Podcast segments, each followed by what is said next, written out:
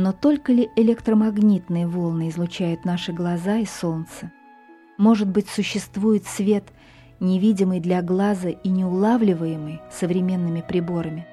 Как существовали всегда радиоволны и их случаи, хотя у человека не было специальных приборов для того, чтобы их зарегистрировать. Почему бы не признать, что и при нынешнем развитии науки наши знания о Солнце и о самих себе еще очень и очень неполны. Что не виден, не значит не существует. И тогда возникают вопросы. Где источник этих невидимых излучений Солнца и глаз?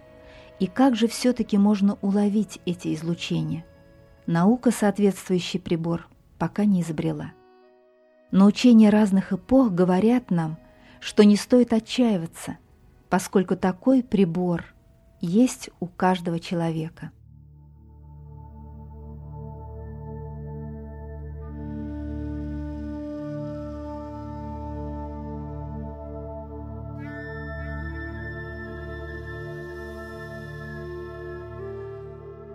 Сердце — это маленькое солнце — Люди издревле относились к физическому солнцу как к видимому проявлению божества. Можно вспомнить Аполлона и Гелиуса древних греков, Ра древних египтян, Митру древних иранцев, Аматерасу японцев, Ерилу и Хорса древних славян.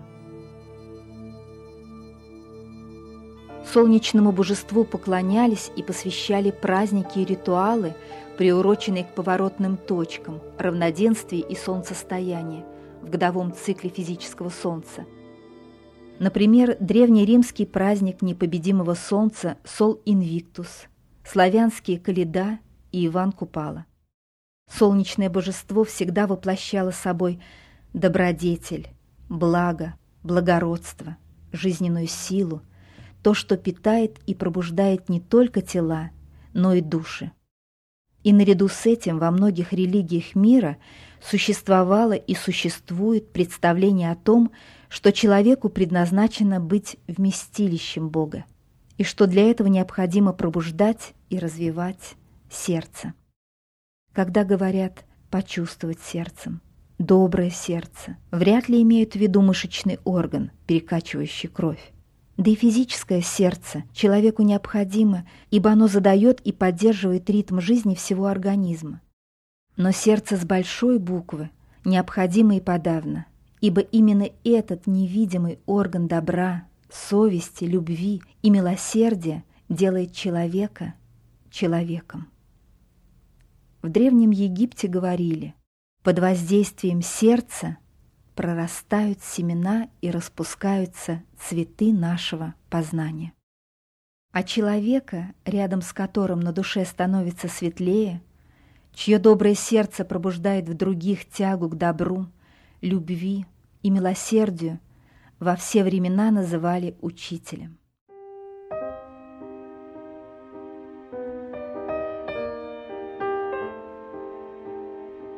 Я проснулась и обрадовалась, просто тому, что живу.